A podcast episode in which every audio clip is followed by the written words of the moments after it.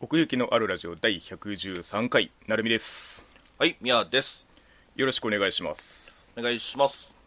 2020年夏アニメ始まった編でございますおーい。いやーもう8月に突入いたしましたけれどもあ、もう言っちゃうんだね、それ。なのでまあ大体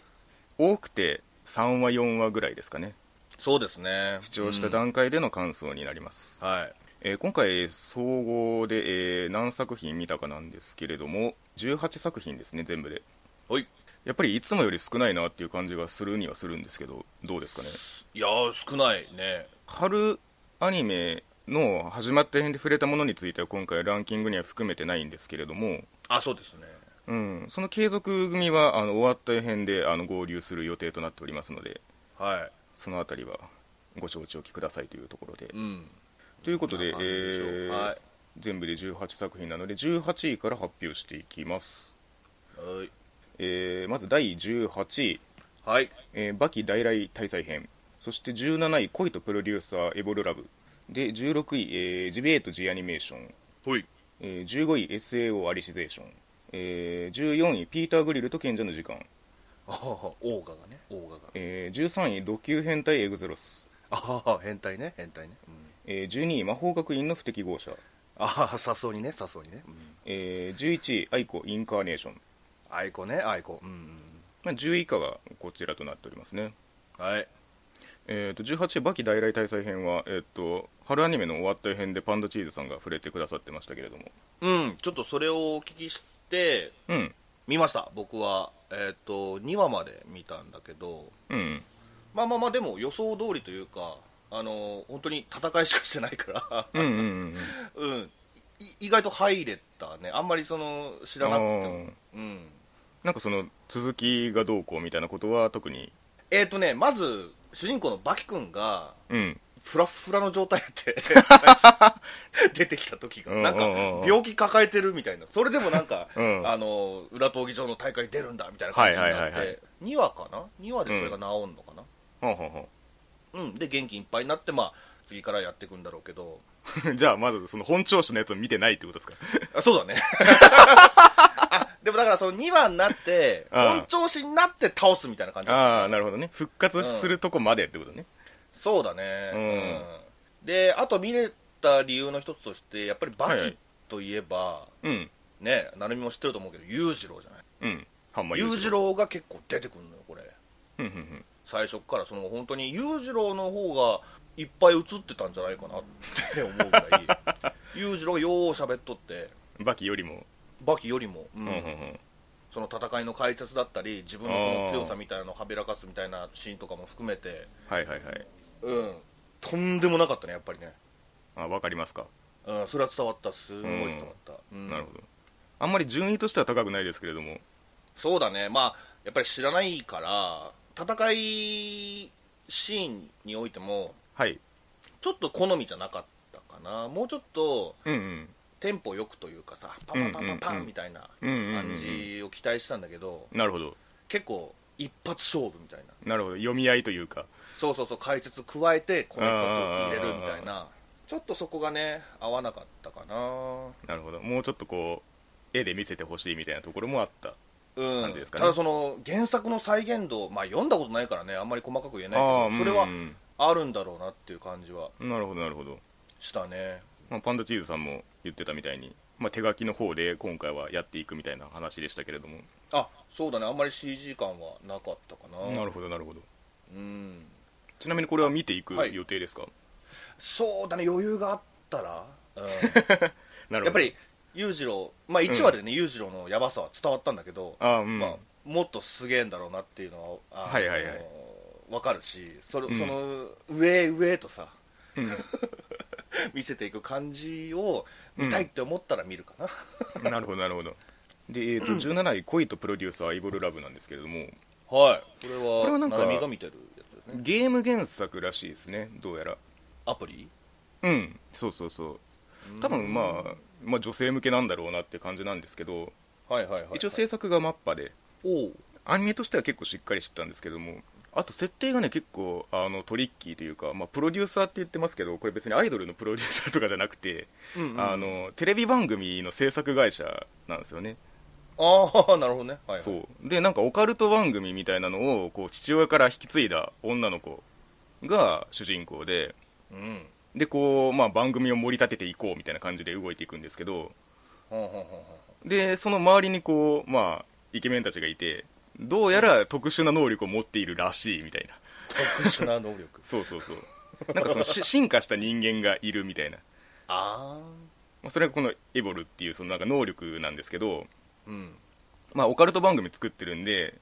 なんかそこに迫ろうみたいな感じになっていくんですけどはいはいはいはいはいなんでしょうねそのパッと見た感じはなんかその次々とこうイケメンと出会っていく女の子っていう構図は構図なんですけどうんうんうんなんかそれを覆ってる設定がなんか全部変だなっていう感じ でしたねあんまり見たことないなっていうまあでもちょっとそういう女性向けのね作品ってうんスケールがでかかったりするからねその男性のうんキャラクターのスケールがというかそうですねでなんかこの能力系も絡んでくると絵的に見れるところも多少あるのかなっていう気はしたんでうんううんうんキャラクターとしてはなかなかしっかりしてましたねんなるほどうねんでは続きまして16位ジビエとジアニメーションほいこれは、えーなんかプロジェクトっぽいですね調べていくとどうやらうんジビエイトプロジェクトみたいなのがあって、まあ、今回そのアニメとしてやりましたみたいな感じの作品っぽいですねどうやらああいやもうだいぶね、 アピールがすごかったもんねそうそうそうそうそうそううん、まあでなんかあとうんあれだよあの、うん最初のさオープニングっていうのかなあれそうですね なんプロモーションビデオみたいなのバンバン流んなかった長いですねあんなにいらんやろって思うからいエンディング、エンディングでも同じ絵見せるからさそうなんですねしかもなんかあのなんていうか実写でのアピールも入ってたんで画面のところにそうそうそうそううん、どうしたいのこれをっていう そうんのいやーそうなんだよなうん、なんかそっちがさ先行してきてう、んうんなんかあんま内容が入ってこなかったまあそもそもその内容自体がねうんうんそこまでね深くはないというか まあそうですね江戸時代から、まあ、現代に転生してきてみたいなそうそうそうそうそう化け物と戦っていく話になりそうな感じでしたけれどもうんうんうん、うんなんか受け入れるの早いなとかも思いつ つ まあね話し運び的にはまあよしとせんでもないですけどもまあね、う、んあ今もうこんな感じなのかなみたい な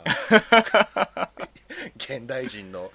お若い子たちはもうすぐ江戸時代から来たので終わりなんかな異世界転生者がこれが異世界転生ってやつかって言い出すぐらいだからはいはいはいはいはいはいまあねそういう意味ではちょっとまあ逆パターンだけどね、まあまあまあ確かにねタイムスリップものとしてというかうんやっぱりね取り巻くものが多すぎるなって感じですねこれプロジェクトうんうんうんうんなんかまあ調べてるとその和をテーマにした作品でまあ世界に打って出るみたいなニュアンスのプロジェクトではいはいはいはいはい一応なんかいろんなとこからこうコラボレーションじゃないですけどその関わる人を引っ張ってきてるんですよねうんうんうんうなんんかアニメ作品を作ろうっていうその立場からのやり方じゃないんですよね基本的にああなるほどね、うんアニメファン向けではないというかうん特に1話でさ戦闘シーンがゴリゴリあったわけでもないしな、そうですねその辺そのもうちょっ辺でやっとあぱるりとうんキャッチしてほしキャッチさせてほしい方にもするしさやっぱりうんうんうんうんうんその引きとしてもあんまり強くはないんですけれどもそうだうね、んなんか逆にこのプロジェクト感が生地あるからなんか あの眼差しが温かくはなるんですけどちょっとどうにもなーっていう感じは拭えないですね うんね、今期これしかやってなかったとしたら別にいいんだけどねよく言うやつですけど、えーそして15位 SAO はいこれは最終章みたいな感じそうですね4クール目ですねいよいよ、うんこれはねまあ俺わざとちょっとまだ1話しか見てないんだけどうんうんなんかもう俺いつも竿は毎回言ってるかなあの貯めてみちゃうう派だかん、らううんん延期してたんでしたっけそもそもあそうそうそう春にやる予定だったけどねああなるほどねいや本当ねむちゃくちゃあいろんなことがあるからなかなか説明がしづらいんだけどうね、ん結果的に今戦ってるのはリアルワールドに生きている人間ででそいつがそのアンダーワールドにログインして今、うんえーとまあ、そのアンダーワールドに眠ってる、まあ、分かりやすく言うとお宝みたいなものを求めて、うんうんまあ、世界を救うあのちゃうわそことの戦いみたいな感じかな宮さん的にはあの3クール目の評価ってどんな感じでしたっけうーん悪くはないんだけどね、まあ、ずーっと戦争だったしうんキャラクターが増えていく感じも良かったしやっぱでうもんキリトがな、ずっと眠ったままだったからなるほど目覚めてあうんうんバーンみたいなことを期待したんだけどそれがなかったからなるほどねまあまあこのクールでそれがあったらまあ最終的にそれがまああ満るたとされるかもっていううんうんあとね、まあ、これよく考えたら差を全編そうなんだけどやっぱボス敵のボスが、のなんか思考が全体的にきしょいんだよ ねなんかあんまりそのカリスマ性を感じないっていうか ああそうなんだ、うん本当なんか個人的理由でうんうんうん自分のその性癖を満たすな満たすためみたいな、うんうんうんうん、その辺がちょっとね悪があんまり刺さんないんだよねなるほどねうんこのクールでそそのまあラスボスを倒してまあ終わるっていうのが一番綺麗なパターンだと思うんですけど、うん、まあ、それがあったとしてどこまで行くかっていうことですよねその見せ方次第でうんうんうんうんうんでもねその見せ方で言うとそのお話自体はあんまりあんまりなんだけどそ の映像はやっぱり綺麗だかああなるほどねうんら、うん、迫力はめちゃくちゃある、うんもう今期で言ったら延々といい勝負するぐらいうん映像は良かっためちゃくちゃなるほどうん、それは変わってなかったね4クール目になってもいやーほんとねまあ喋りたいのは山々なんだけどもし成美もね一緒に見てたら本当に沙尾会を作りたいぐらい、これ結構そのほんまに深いから うんうんそのゲームとねリアルの世界のそのうん、 うん、あの感じをだから面白く話せると思うんだけどねなるほどねうんまあまあまあこんなもんにしときますわうんまあまあ終わった予編でまたそのあたりはでは、えー、14位ピーター・グリルと賢者の時間はいこれはミヤさん何位でしたっけここはね12 12位だねはいはい、うんまあ僕は15位なんですけどうんまあまあ出落ちかなっていう気はしますけど ねうんなんか1話見てなるほどなって思ってなんかあんまり 次を見ようとあんまなんなかったんですけどあ本当。うんこれ2話これは2話まで見たんだけどあ見ましたうんうんうんあのまあ変わんないえっ、とだからオーガの女の子2人からもう一う回ん迫られて、でそれをうん隠して、うんうんでもう一回やんねんか うんうんうんだかだからそのうん、ヒロインに隠れながらああなるほどね子作りをしていくってうんういうんシーンっていうのがうん面白 いかな、まあ、むしろそれだけだったと言っても過言ではないんですけ どそもそもいやでもねこれ意外と、うんその絵がいいからさなんか見れちゃうねその内容はさほったらかしにしてもさあと、うんエロっていうよりかは結構ギャグ色が強めだったからああなるほどね別に撮れたものをどうしても見たいっていうにはうん今回は思わなかったかな、うんああなるほどねうんうんいつもは思うんだけどねまあまあその設定というかそのまあ最強になってまあ それを求めてくるっていう構図はまあシンプルで分かりやすいんですけどううんんただただその哀れな姿を見て楽しむみたいな、そうだ ね男ってやつはみたいな感 じでね、うんうん俺は結構楽しめたしなるほ、どまあ、う10ん分15分ぐらいのやつだからまあサクッとなるほどねうん、まあ下野さんってのもいいしねその男の子がさああそうだねうんはいさて第13位「ド級変態エグゼロスうん」ジャンプスクエアとかなんかそんなんだっけ連載あ確かそうだったかも、うんうんこれはうんあの光取れてほしいやつだねああなるほどねもし取れてくれたら2位ぐらいには来てるやつだね、うんこれはだから結構こう設定に組み込んで真面目にエロいことをするみたいな方のやつですけども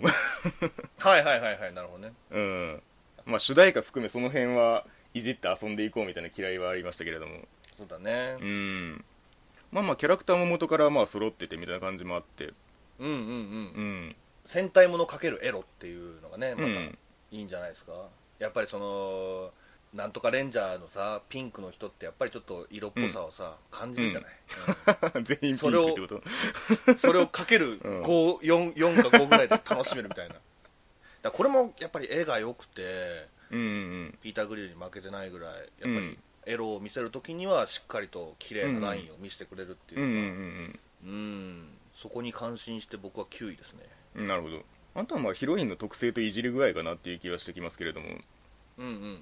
まあまあ他が出てきて絡んだ時にどうなるか次第かっていうまあそうだねもう2話以降どんどん絡んでいきそうな感じするもんうな、んうんうんうんいやーちょっとねみんないいんだよ可愛いんだよなちょっとなああそれぞれに期待ができるというかそうそうそうそうそうなんか違ったエロをさうん各キャラが持っててうんでそれを今後このワンクールかけて、うんうんね、見せてくれるってなったらまあこれもその出落ちで終わらないかどうか設定のいじり次第ですねうんうんうんうんまあそんなとこですかねはい12位魔法学院の不適合者うんこれも1話だけだねちょっとああ僕もそうですね見るかどうかわかんない そういう意味では僕は気持ち高めにした嫌いはあるんですけどえええええなんでしょうねその俺杖系と言ってしまえばそれまでなんですけどえうんあんまりこういう遠慮しない系の主人公ってなんか久々に見た気がしないでもないなと思ってなるほどうんまああんまり 見てないだけかもしれないですけど作う品んをうね、んうんだから単純にその強さのベクトルとしてはなんかその主人公の性格と一致してたんで、うんうんそういう意味では気持ちよく見れたかなっていう気はしてますね結構1話でななんかもう結構お腹いっぱいな感じもこれから何するんだろうっていうまあ確かにそれはそうですねうーんのもあったしな結構 そういう場合って設定に枷があったりするんですよねなんか何らかの理由でその本来の力が発揮できないみたいななるほどねそうなんか逆にそれがなかったんで、まあ、そこがまあブレーキならずに済んだところはあるんですけど、うんうん、うん、逆に言うとそれがそのストーリーの引っ張り方にならないから、まあ、確かにその、 何するんだろうなっていうのはありますよねううんん帰る家があって親がいてみたいなのもそうだね面白かったけどうんまあ、不適合者っていうところが、まあ、どれだけその イレギュラーな要素になるのかどうかっていう感じですけどもうんまあ、あとあのヒロインがどう絡んでいくかまあそうだそねなのんか特別扱いされてましたからうん、うん、そこのなんかつながり絆によって、うんあのあの魔王君がもっと世界を良くしようとするみたいななんか魔王軍団みたいなのを作っていくのかなっていう感じはしたんですけどねああそっちかなうんなるほどねあんまりこのは話的に言うと主人公をブレさせてほしくはないなとは思っててうんうんまあいけるとこまでこれで行ってくれって感じはしてるんですけどうんうんうんうんいやでも結構かっこつけてたけどそのかっこつける感じは俺好きだからああなるほどうんキャラクターのその個うんうん性として、うんうんうん全然お付き合いできると思いますよ、そうですねうんまあ1 話としても単純に嫌なやつを 普通にぶっ飛ばすっていう話だったからそう ね爽快感があって、あれ辰兄だったっけ あそうだったかな確かそうかもうんさて、えー、11位アイコインカーネーションはいこれは配信自体はずいぶん前にやってたみたいですけどねあマジでううんんですねまあテレビ放送が今期なんでここに入りますけれどもはいはいはい俺テレビで見てるわうん、まあ結構まだ SF まだな世界観うで、ん、うんまだ分かんないことがあるし、うんうんうんちょっとまあ様子見てって感じやけど俺は結構低いかな14位だけどうんうん僕は結構高めに入れましたねうん展開が期待できそうな設定のスケールっていう点で言えばうん自動的に上に上がってくる感じもあるんですけど僕の中ではなるほどなるほうど、うん、うんんこんだけ要素があればっていうかねうんうん絵は結構そのキャラクターデザインのあの鳴子花春先生の絵柄がかなり生きてるような感じの絵でへえなんかそれはまああ現代っぽいなと思うんですけど逆になんか色の使い方とかなんかその辺のバランスは結構ちょっと昔のアニメっぽいなっていう印象もあってうんうんなんかその辺がこうもうちょっとなんかこれデはデザイン的な華やかさがあればなと思わなくはないんですけどはいはいはいはいはいはいそうね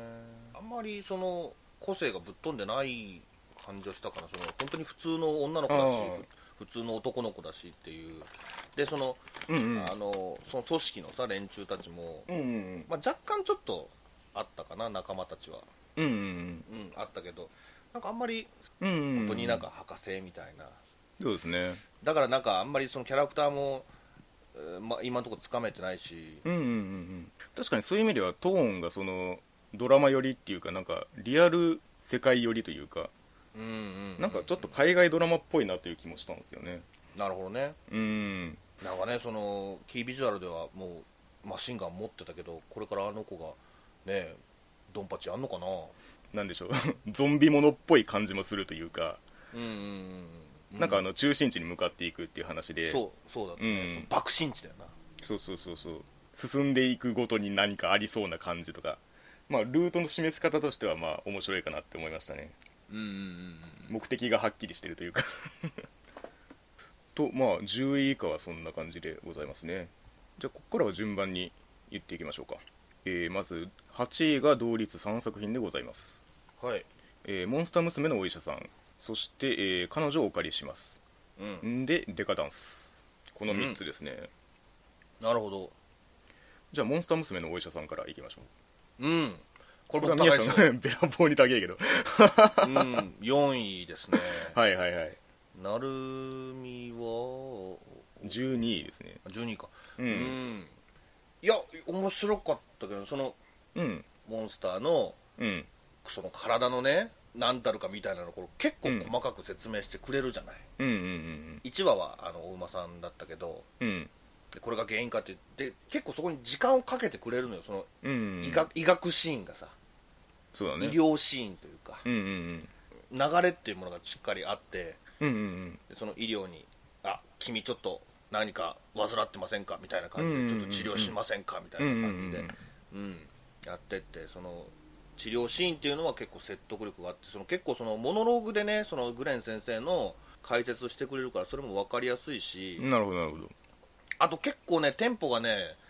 あの好きかな俺は結構うんき見た人に見る人によってはちょっととろいって思うかもしれないけど、うんこういうなんだろうなこういうのはこれでいいんだろうなと思うけどね 俺は、なるほどなるほどうんまあその一人とじっくり向き合うみたいなそうだねうんうん、であの助手のサーフェさんもはいはいいいはい感じやし、うんうんうん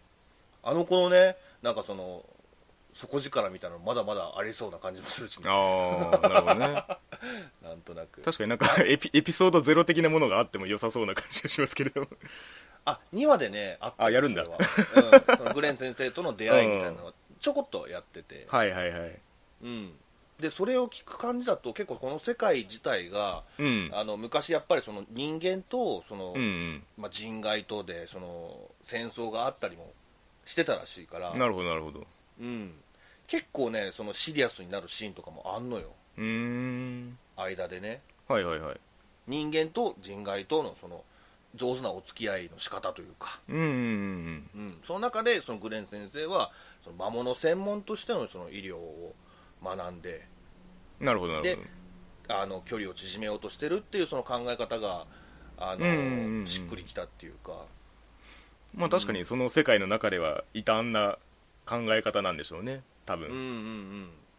まあ、そういう意味ではしばらくはこういろんなモンスター娘を出してきて特有の悩みを解決するみたいな形でいくんでしょうかねいやそうなのよそれが本当に楽しみでうんうんやっぱり今までこうやってもういろんなアニメ見てきてさそのイリス・うんうん世界もの中華、そうだね、人外と、まあ、ほらまあシートン学園みたいなのもあったしありました戦闘力が悩んでたこともあったしさうんう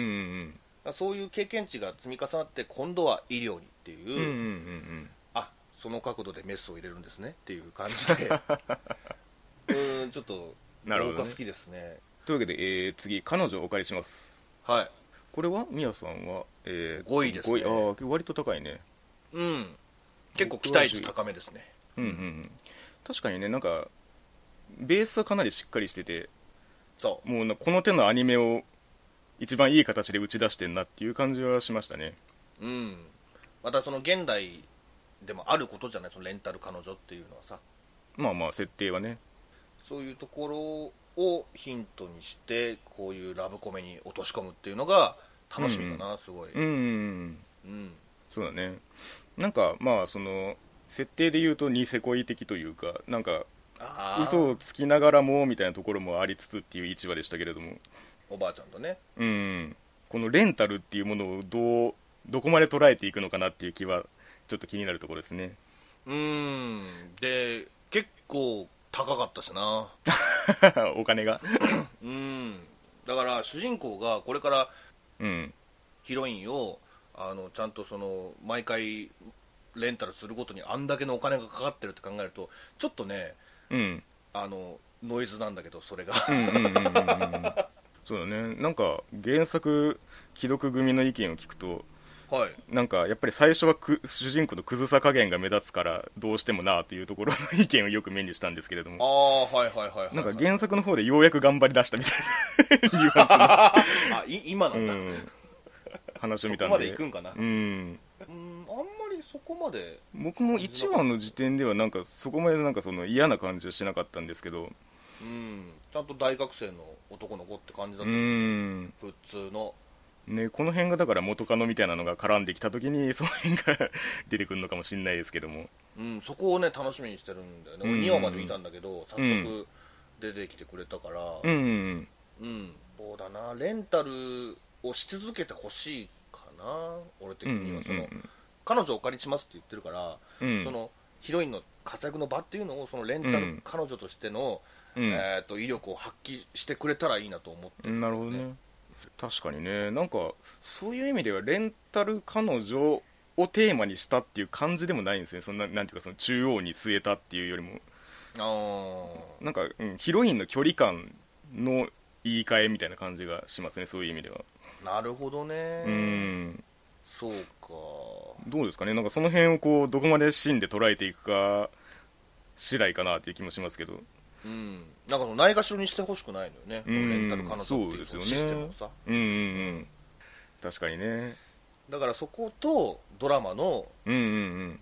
えーっと掛け合わせをちゃんと見せてほしいかなって、確かにうん、だから他にもキャラ出てくるみたいだから今のところまだうん元カノ、俺2話見た段階では元カノだけだけど他にもそうだね23人見受けられたからさうんうんう、ん、どんなビームを打ってくるのかうんうんうんうん楽しみですそうですねそういう主人公周りのこの場が形成されてから本領発揮みたいなところもあるでしょうしねうんうんうんうん下手にハーレムとかにはしてほしくな いなあでもなるかななるか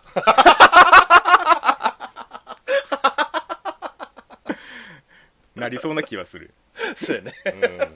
うまあそれはそれでいいんだけどさ、ん、うんうん、はいそしてデカダンスですねうんこれはなんかもう今季一番のうん問題作と いうか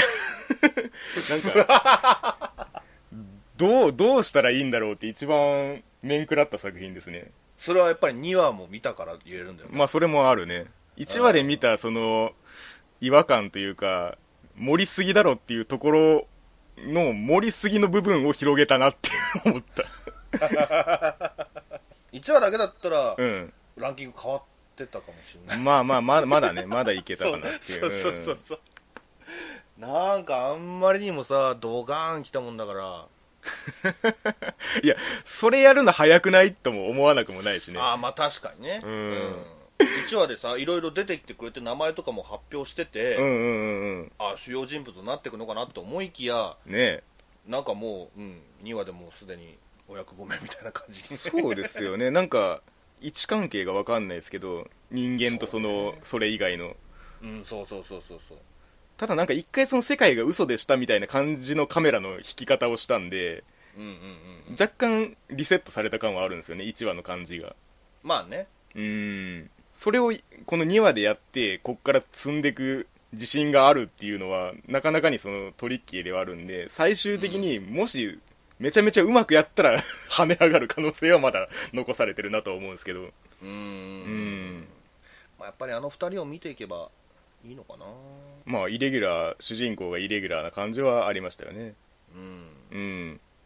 なんか1話のその冒頭シーンがさなんかはいはい昔のそういうでっかい戦争に巻き込まれて腕をなくしちゃってみたいなうんあのエモさをさ そうだよねどうやって取り返すのみたいうんなのもなんかあるしうんそうだよねいやだからなんか1話の段階でなんていうかここを見ていけばいいんだなっていうのを絞らせてくれなかったなっていう印象があったんですよななんか次々に、にこう事態が展開していってうん、どこがこの話の主軸になるんだろうと思いながらその最後変形要塞でぶっ飛ばしたんでうんうんうんいやこれをなんか動かしていくには主人公の視点だけじゃ足りねえぞって思いながら見てたらかなり斜め上の方向に行ったのでいやそうは言ったけどもみたいなそうね感じではありましたね でも確かにねもうちょっと浸る時間、だからデカダンスの世界のそうそうそうそうそう色をさこっちにうんよこしてくれないそとうね黒黒色混ぜられてもちょっとうんうんうんうんあたふたしちゃうよねうんねあの動くお城をさ、 うんうん動くお城って言っちゃったけ どうんハウルかよいやあれもっと見たいなとは思ったかなもっとその夏目ちゃんたちがそういうねあのお掃除する仕事なんだったらその綺麗になる前と後とっていうそのデカデカダンスちゃうわあのお城のああそうですよねシステムそういうというか世界の中のディティールで見せていく風な始まりだったからね、そう、うん、そしたら外出ちゃったからねまたそのデザインがね なんか一気にそのカートゥーンみたいになるっていうかねえ、うん線が太くなったっていそううかそうそうそうそうそうなんですよねだからあれでシリアスをやられてもって感じはするんですよねうんどっちのシーンを多く見せるのかいやーほんとそれ次第ですよねなう、うんんでは第7位うん、 「永遠の消防隊2の章はーい」これは一期は見切ったっていうことですかそうですねツーうーだから1期の2クール見て、うんえっ、と今2期入りましたようんなるほどうんまあよくあることなんだけど俺これ3位にしてるんだけどうんやっぱりあの、まあ、黒バスだとかさ うんうんなんか昔もよく言ってたけど最初ちょっとやっぱり助走にさすごい時間かかるからこういうのってうんうんそれを経たらもう今すんごい面白いうんなるほどね1話が本当に良かったのよやっぱりその、そういう積んできたものが他の作品と違うから、うんちょっとやっぱり差をつけようかなと思ったんだけどうんでも1話がなんかすごい続きっていうよりかはうんこの第8消防隊の面々の実力をうんうんギュッと固めてくれたってういうんかなるほどねうんう、うんんうんこういう技ができてうんこれだけの強さを持ってってうんうんあの挑んでるんだよっていう説明がさ、なるほどね1話が良かったってことで、うんうんうんちょっと上げ目にしたねまあその、うんちゃんと1話としてぶちかまそうという気概が見えたってことですねせやねん俺そういうの好きやねんほんまに、うんうんうん、うん、1期から2期にか移り変わるときにさはいはいはいこういうの1個挟む挟んでくれるとね本当嬉しいのよね、なるほどうん、やっぱりね他の対だからうんうん第8がさそのシンナたちが属したところだけど、うん1から7まであるわけよ、そうだねうん、その辺が続々と出てきてくれてうんうんそこのそのだから少年心をねあの思い出させてくれたっていうか、うんうんうんでそのアドラバーストっていうことにもすごい謎が多くて、うんうんシンラは今自分が今どういう能力を持っててどういうことでその仕事にそのつなげられるのかっていう結構模索してる感じというかうんなんか発展途上なのねまだ、なるほどえー、と1期の段階でその弟にも出会って戦いもあったんだけどうん徐々に徐々に成長はしてるんだけどやっぱりまだなんかまだちょっと完全に力を得たっていう感じでもないというか、なるほどなるほうん、そこがまだまだその伸びしろが見られるっていうのがね楽しどみだしなるほどねまあこっからそういう成長が期待できるとこところもあるみたいなそうそうそうそうそううんいろんな隊長たちと絡むことによってというかさああなるほどね、うん、敵敵もそうだし、うん、いやちゃんと見るとねマジで面白いですよなるほど ね俺止まんなかったもん、そのワンクール以降たうんうんうんうんうんずっと入れたテンションンが乗っかってるってことですね燃え尽きることなく でこんなにやっぱりねちょっとハマるのもはやっぱり絵もいいしあと動きもやっぱりいいんだよね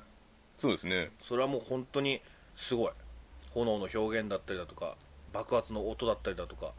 それは間違いないですねでそのシンダたち、まあ、キャラクター全員に言えるけどその力を発揮するときに崩れんキャラクターの顔が崩れんばかりの力を放ってるっていうその説得力、うんうんうん、その雑になるというか絵がうんうんうんああいうの好きなんだよ、ああなるほどねうん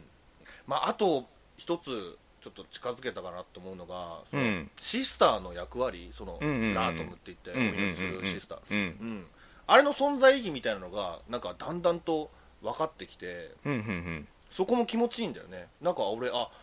この永遠の消防隊の世界にちょっと浸れてるなっていう、うんうーんうん、気持ちになれたっていうかあシスターありがとうっていう気持ちになれたっていうかへえやっぱりそのホムラビトがもう元は人だから、うんね、それにそのだから沈下するっていう表現をするじゃない、うんうんうん、倒すとかじゃなくて、うんうんうん、それに対してのそのお祈りラートムっていうのがその大事さみたいなのがすごい肌で感じた時にすごうんうくん面白くなってって、へあー見ていきますよ2の章はいはいはいでは、えー、第6位うんラピスリライツあはいはいはいえー、みやさんが7位で僕が6位なんかこれもいろいろ展開していこうみたいな感じのタイトルらしいんですけどなんかゲーム開発中みたいな感じになってましたねへうえ、んはいはいはいはい音ゲーみたいになるのかな育成ゲーとかねえ要はそのファンタジー世界のアイドルものみたいなニュアンスそうだねうんっていうのをまあありつつうん基本的にキャラデザが良かったので見れるなっていう感じはしてますねそうだね、うんリステージよりも好きですよああはいはいはい まああの立ち位置はすごいに似てる気はしますけどもうん、うんいや俺これもう4話まで見たんだけどそもうほんとそんな感じリステみたいな感じうんうんカップリングがちゃんとあってああそうだね結構その辺強めでしたもんねうんあとその本当なんてことない学校生活みたいなのを結構やってるっていうか、うんその世界のねいわゆるそうだね魔法の魔法が普通になってる世界のうんうんうん学校の日常みたいなものをうん可愛く見せてくれたっていう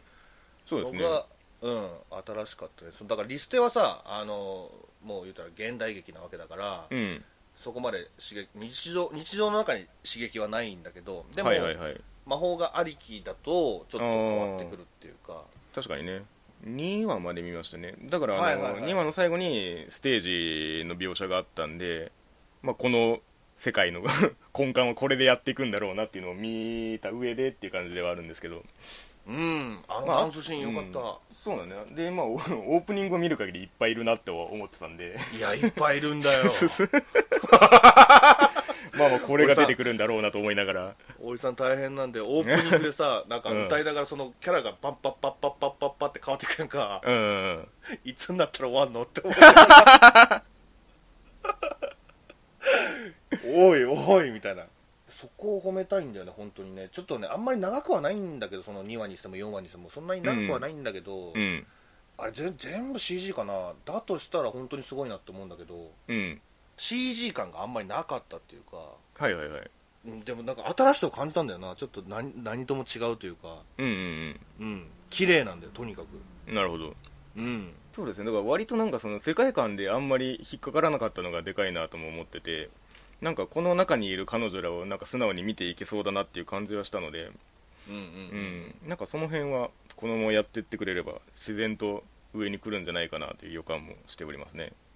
おかしくも見えなかったしねそのいきなり踊ってさ、うん何踊何踊っとんねんって思わなかったもんねそうですねうんうんあとまあその学校のシステム的なところもまあまあなるほどこういうのもあるよなっていう感じだったっていうか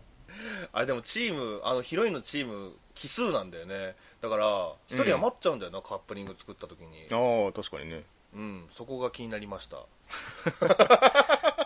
緑の子は見てるだけとかそういう感じじゃないああそういう感じなのかなう うんん俺あの金髪のツインテールの子が好きだな今のとこあろあはいはいはいちゃんと可愛いが可愛くしてくれるからさそうだねそれだけでいいんですようんうんうんさてでは次が4位同率になります、えー、ゴッド・オブ・ハイスクールそしてグレート・プリテンダー、ういそうですねじゃあゴッド・オブ・ハイスクールからいきましょ行きましょうかうはいみやさん10位僕が2位にしましたねうんだいぶ高いねそうですねてかまあ今期あんまりなんかランキングどうしようもねえなってところは多少あって俺もそうだようん あのー今までのそのクールの概念を必要としない作品が多すぎてあんまりこのクールっていう感じもしないっていうところもありつつ、そうだねまあ「ゴッド・オブ・ハイスクール」はその新しく始まった中でかつそのアニメとして見たいものっていうのを結構満たしてくれた側面があって、うんううんんまあ、今期としてっていう意味でちょっと上にしてる感じですかねうんいや俺も好きですようんハイスクールうんとりあえず殴ろう殴り合おうぜみたいなうん細けいことはいいんだよつってまあさっきのそのバキーに言うところの逆というか、そうだねうん、まず戦ってくれるみたいなところもあり、うんうん、なんかあのちゃんとそのハッタリのベクトルがいいんですよねそのこういう動きに対して放ってほしいパワーがちゃんと現れてるっていう感じなんかこの動きしたら絶対強い力出るじゃんが かなり説得力のある感じで動いてたんでなるほど見てて気持ちいいんですよねなんか1話から結構その誇張表現は多めでしたけどうんなんかそういう世界観なんだろうなって思いながら見れたところがあるというかうんううんん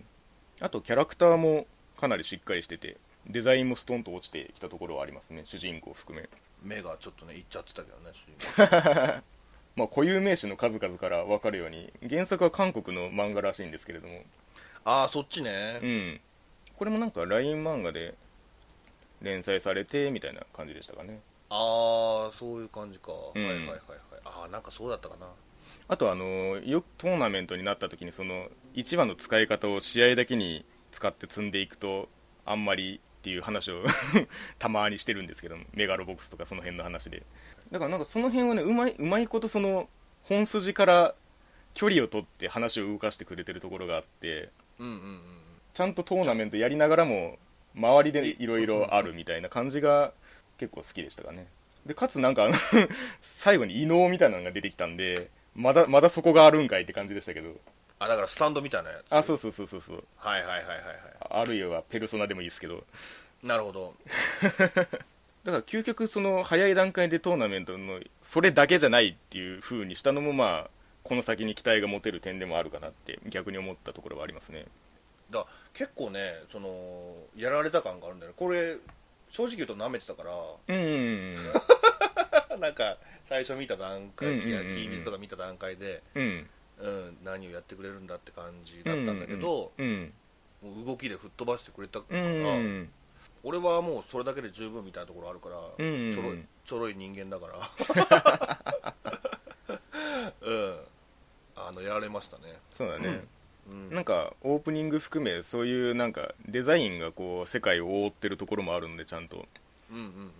そうですねだからそういう意味でもなんかこの動きに特化したものが見れるっていうのは単純にアニメとして見たいもんだなって思いましたね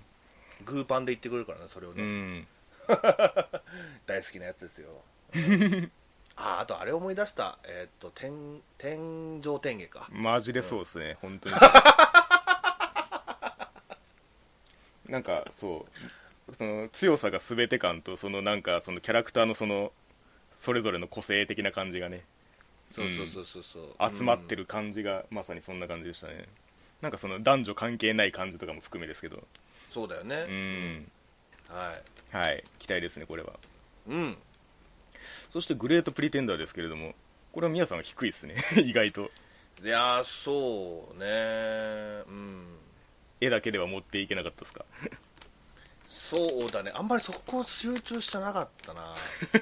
むしろそこしかなかったと言っても過言ではないんですけど僕的にはあほんま俺はさ、うんやっぱりそのプリテンダーっていうその詐欺師の話だからそうだねどっかなんか伏線あんじゃねえかっていううんうんうんすごい集中して話とかも聞いたりだとか、はいはいはどっかになんか種、えー落ちてねえかと思ったら、うんうん結構最後の最後でさなんか後付け感があったから、うんうんうんうん多分序盤であんまりそのその気持ちよさを入れようとしてないところがあるなとは思い思いながら見てましたねああそうなんかな、うんだから成美のようにそのビジュアルで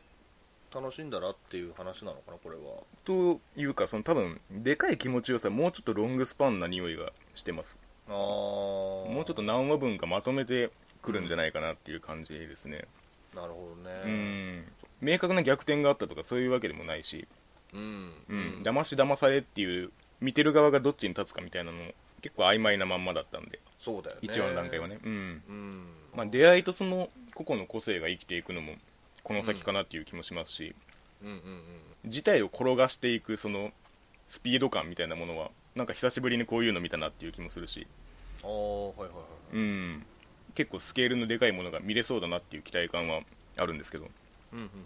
うんまあ、あとはもう完全に A ですね、まあ、僕これ1位にしてますけどうんうん逆に言うともうその今期でそのなんかそのトータル総合点みたいな話をした時にうんあのこれ以外で挙げられるものがなかったっていうのが正直な ところですね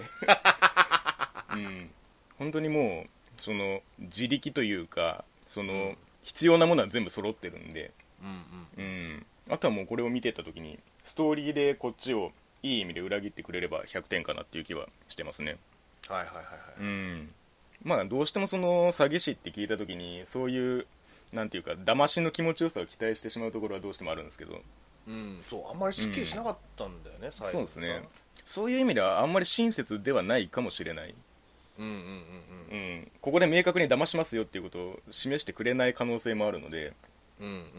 まあ、その辺がどう受け止められるかですねこの最後まで行った時に行った時にね、うん、まあ、海外行ってたけど、うんまあなんちゅうんだからアメリカンジョーク的なノリがね、うんうん今後あるんだったらそっちも期待かなうん、スケールのでかい話がしやすそうではあるしね、うんそうそうそうそうう、ん、